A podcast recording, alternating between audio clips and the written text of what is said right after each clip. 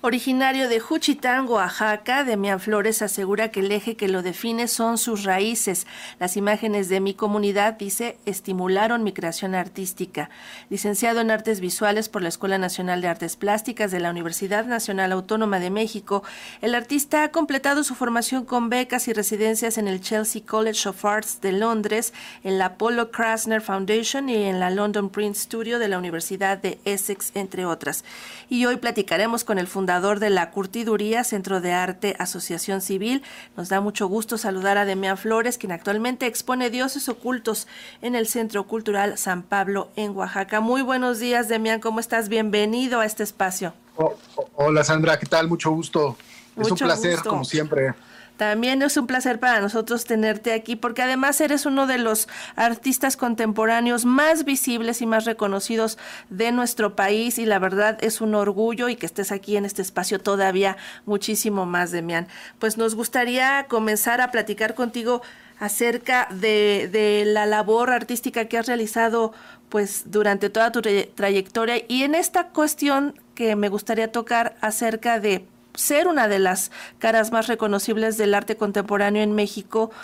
¿Qué tan difícil es, por ejemplo, cuando creas tu obra, eh, albergar tradición y vanguardia y pues tener que llenar expectativas de lo que se espera fuera de México, ¿no? Porque a veces se tiene una idea de lo que debe de ser México y luego llegas tú y les das otra forma.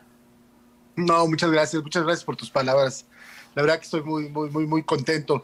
Pues mira, es, en realidad es algo eh, natural, o sea, yo siempre mi trabajo lo he articulado justo como una especie de bisagra, eh, como bien dices, entre la tradición y, digamos, eh, nuestra vida contemporánea, porque yo no puedo, digamos, borrar una parte fundamental en mi, en mi vida, que es, bueno, pues mi origen, ¿no? Mi origen de Juchitán, de haber crecido en una familia de comerciantes, en un mundo eh, totalmente zapoteco, con todas sus sus, sus, mitos, sus leyendas, sus tradiciones, ¿no?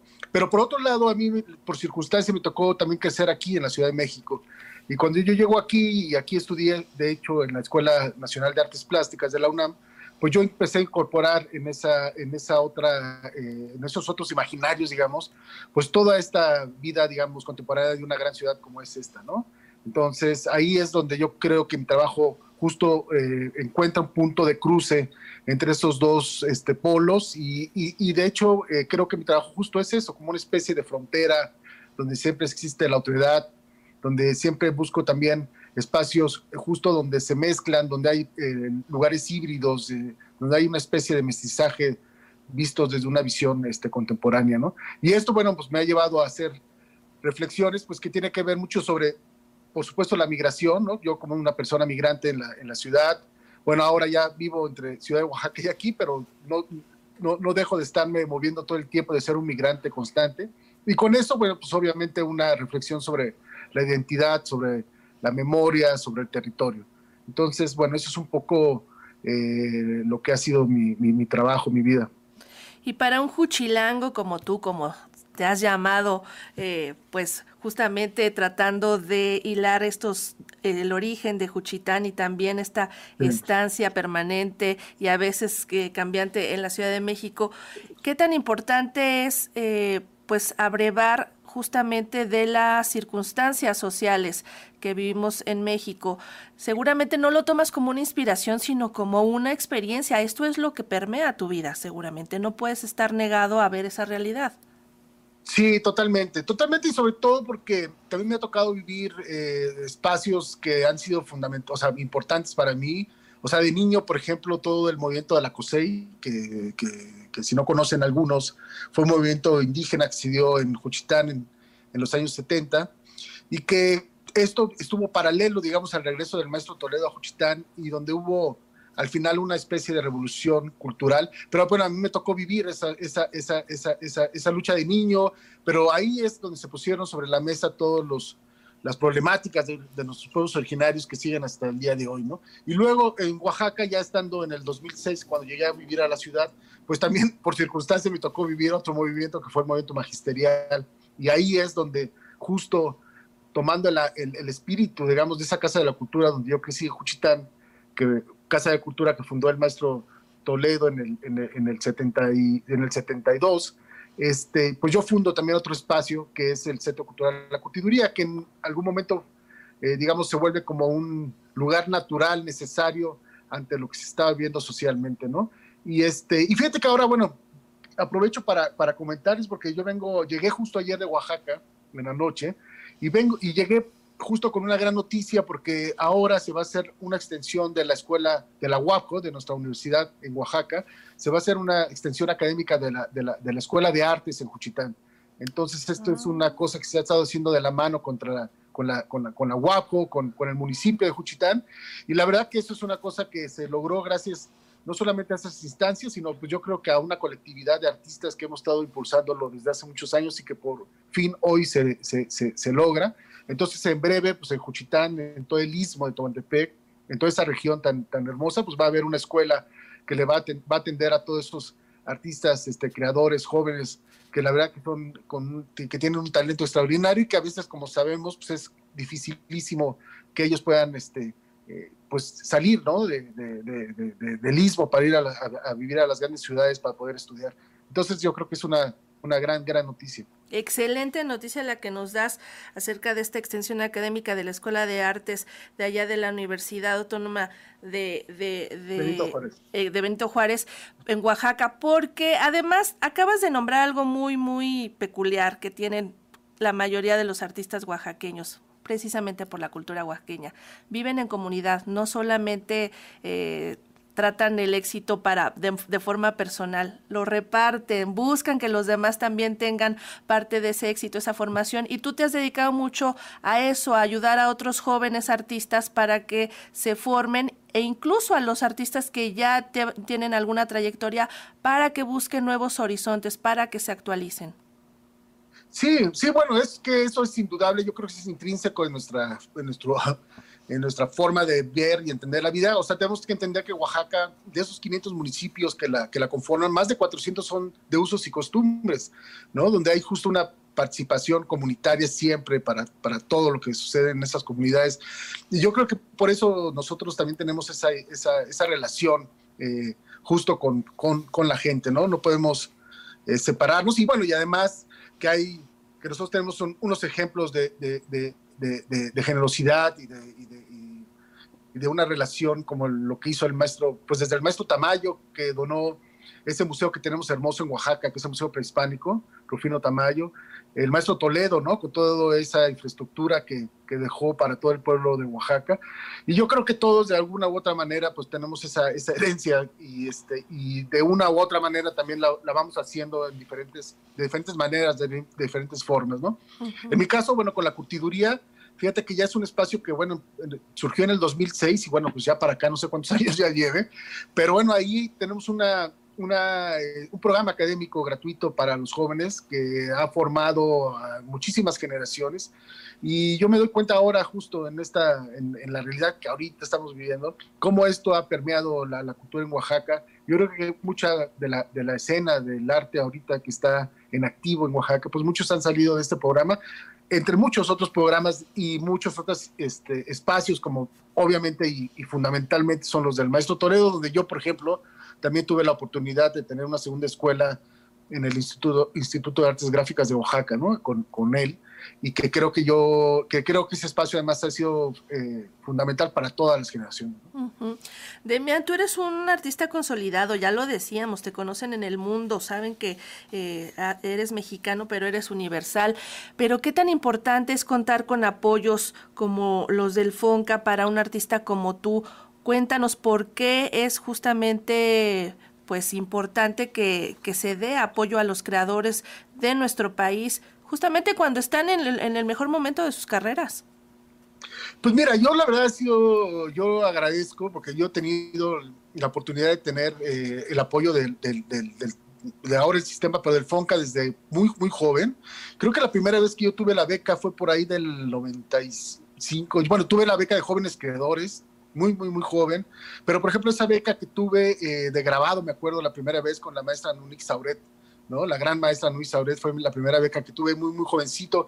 Después tuve un segundo joven creador con ya con una generación un poco ya más, eh, ya, ya, ya estábamos, ya habíamos salido, creo, de la escuela. Y por ejemplo, te puedo mencionar gente como en mi generación de, de, de, de pintura, estaba el maestro Daniel Lezama, estaba Heriberto Quesnel, estaba, la, estaba una, una, cantidad de artistas, ¿no?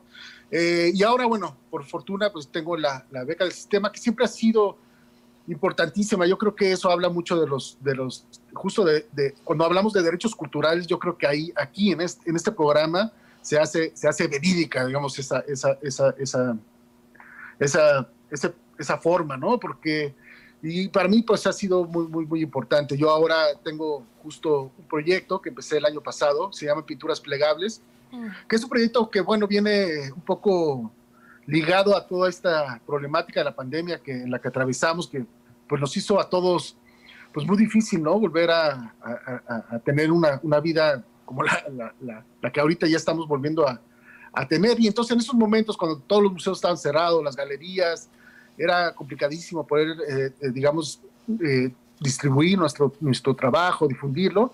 Entonces yo hago este proyecto que ahora tiene el apoyo del sistema, que es una serie de pinturas plegables, es decir, eh, es quitarle el bastidor a las, a, las, pinturas y que las pinturas tengan la posibilidad de, plegarse, recuperando toda esa también tradición eh, artística que se dio mucho en los 70, sobre todo con toda la parte de arte correo que hizo el maestro Felipe Ehrenberg, el maestro Curtix, y esas piezas pues que son de gran, gran formato, se pliegan, se doblan y pueden entrar en un sobre tamaño oficio y pueden viajar a cualquier parte del mundo. Y además, como están, como no tienen bastidor, digamos, son, son una especie como de lonas, eh, pueden también tener eh, una posibilidad distinta de montaje, lo cual abre de inmediato pues la percepción del espectador también de una manera distinta, ¿no? Entonces, esta serie ahora la voy a inaugurar el día 27, aprovecho y, gracias por la oportunidad. Pero el día 27 ah, eh, inauguro en el Instituto de 27 y 29, inauguro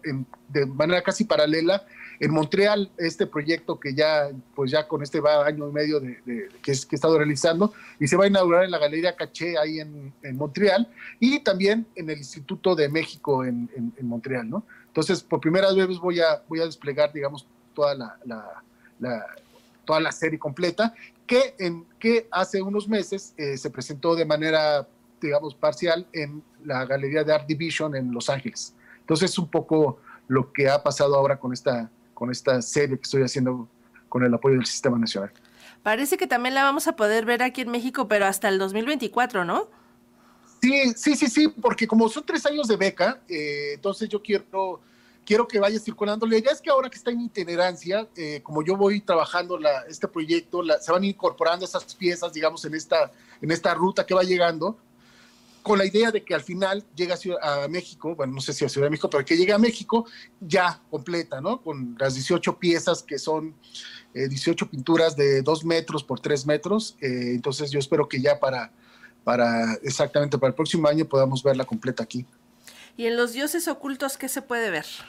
Pues se ve una partecita también de este proyecto de pinturas plegables y se ve otra serie eh, paralela que es una muestra que donde, donde están eh, pinturas, cerámicas y todo. Fíjate que hablando de lo que estamos ahorita un poco eh, comentando, nace justo de una, una serie que hizo el maestro Tamayo. El maestro Tamayo, como sabemos, donó más de mil esculturas, más de mil cerámicas a, este museo prehispánico, que es un museo hermosísimo que cuando vayan a Oaxaca, por favor, visítenlo, porque además ha tenido la gran fortuna de que de que este espacio que él hizo con el, con el maestro Gamboa no se ha tocado nada, entonces está como parado en el tiempo, con la misma museografía que el maestro Gamboa hizo, ¿no? En los años, en, años 70, entonces de verdad vale mucho la pena. Y en ese tiempo, cuando el maestro justo donaba este, este museo al pueblo oaxeño y al pueblo, mexicano, este, realizó una serie de litografías que se llamó Ídolos Antiguos de México, eso fue en el 76, y él, bueno, como sabemos, fue desde muy joven, pues dibujante, ¿no? Del Museo el Museo de, del Departamento de Etnología, ¿no? del Museo de Arqueología de México, desde el 1921 creo que fue ahí director. Entonces siempre estuvo muy cercano y bueno, sabemos que su obra totalmente está ligada ¿no? a nuestro pasado, a nuestro, bueno, a nuestro presente. Y yo a partir de esta, y estas piezas se vuelven un punto, un punto de, de, partida, digamos, para toda esta serie de, pinturas cerámicas que presento y que tiene justo esa relación con esos, con estos dioses, con estas imágenes y ya no como las de Tamayo que eran prácticamente unos dibujos muy, muy, muy académicos, pero sí donde dejaba ver en el color que venía atrás, que solamente era un brochazo, una, un sentido justo de la percepción totalmente distinta. En mi caso son pues imágenes otras que van ensambladas, que van, que, digamos que hay una reflexión o, también una carga de, formas simbólicas, de, de, significados distintos, de citas, por ejemplo, a la historia del arte, y donde estos, estos, esas, estos dioses, estas imágenes, estos estos este, ídolos, digamos, se conforman ya de otros referentes un poco tensos hacia el pasado, hacia el presente, pero siempre pues hablando justo de la de lo que estamos viviendo, ¿no? de nuestra actualidad. Pues esto es parte de lo que hace del, quehacer del artista Demián Flores, del cual les decimos estamos muy orgullosos. Demián, gracias por estar eh, en nuestro programa, en este espacio, platicando acerca pues, de tu trayectoria y de lo que has hecho recientemente. Estamos al pendiente de lo que vaya a venir y que tengas mucho éxito con todos los proyectos venideros. Muchas gracias, Sandra, y muchas gracias a todos. Y bueno, pues un, un gran abrazo y te agradezco tus palabras. Gracias, hasta pronto. Hasta luego.